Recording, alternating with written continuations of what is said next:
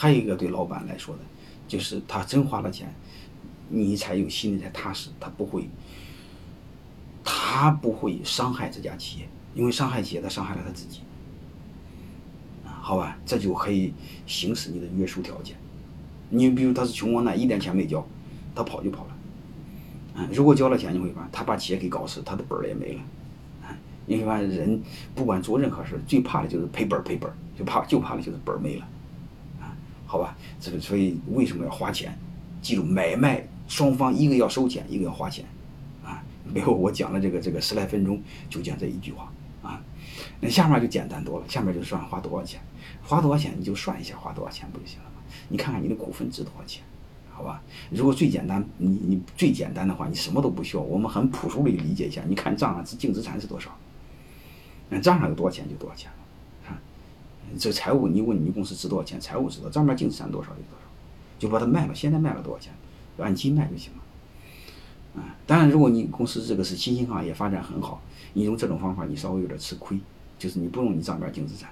你可以用市盈率啊，市盈率做估值，就是算了，你你算一下公司值多少钱，好吧？这个重点我不讲，你只要记住两类，一个呢按你净资产算，账面是多少算多少，还有一个就是按你公司的市盈率算，嗯，市盈率算你可以算五到十倍都可以，那对风投来说你可以高一点啊，风投来说十到二十倍，好吧？你内部价格吧，对员工来说。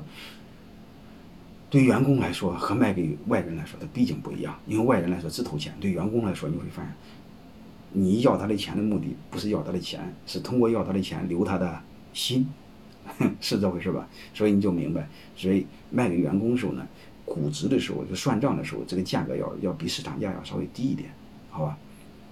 这个要花多少钱？第一你先算，这个价格要比市场价格要低一点。好吧，所以这时候牵涉的几个关键要素，你会发现，就是先对你公司做估值，怎么估值估值？我说了，就是你估完之后呀，要比市场价低一点。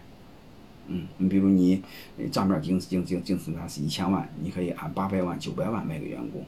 你市盈率估值，刚才我说了五到十倍，你做估值，嗯，过完之后你再打个折，打个八折、九折、五折、三折都可以。啊，然后为什么打这个折呢？只有打这个折，你才能锁定他给你干活，就不让他跑。如果市场价买的，今天买，明天都可以卖，是这回事吧？剩下的就是他，他去花钱买，嗯，嗯，就是有很多啊。但你顺便他花了钱之后，将来退怎么办？你说什么时候原价退？如果亏的话，按什么价退？如果你工作到多少年之后再怎么退，那是另外再说的事了。你你先把这个逻辑搞明白。既然是买卖，就牵涉价格，一旦签完价格，就牵涉多少钱，是吧？要花多少钱？是这回事吧？然后你再算算你的股份值多少钱，就是说白了就是你的东西值多少钱，然后是你按内部价格打个折卖给员工需要收多少钱，这不就是在买卖吗？是吧？买卖就是算你的货值多少钱，然后打个折卖给员工多少钱，就这么简单，啊，好吧？所以这是最本质的一个东西，我们我们就应该把它要要要把它知道啊。还有一个刚才我说你一定要按内部价格，因为不说内部价格，你很多约束条件无需要。你不按内部价格，你不打个折的话，他他明天可以卖，那你肯定不会让他卖，卖了之后他怎么给你干活呢？刚才我说过，他是虽然是一桩买卖，马上讲他有业绩要求，这些要求你给他创造业绩，你让他创造业绩，他跑了怎么办？所以你不让他跑，好吧？所以我们大家知道，就是它是一桩买卖，本质上你要花钱，嗯，就是你卖东西，嗯，他买东西，好吧？然后再看。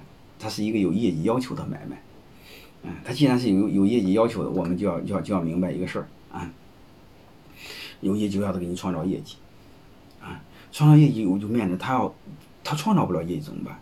刚才我说过，你按内部价格打个折，然后你要求他给你让他给你工作一定年限，你比如你买了我股份，你不能走人，你必须给我工作五年甚至七年，为什么呢？因为我卖你的便宜，所以我就有权利要求你。就像国有企业内部分房似的，内部按内部价分的房，他要求你给他工作十年，不够十年，他把原价再收回来，其实是一个逻辑。这样子不解决了他们不在这不干活嘛？万一跑了怎么办？那你说他没跑，他吊儿郎当不干活怎么办？